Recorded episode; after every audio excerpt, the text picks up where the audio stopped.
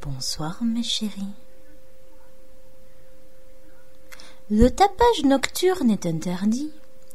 Le tapage diurne est également interdit. Nous vivons dans un état laïque où depuis 1905 il y a eu séparation entre les églises et l'État.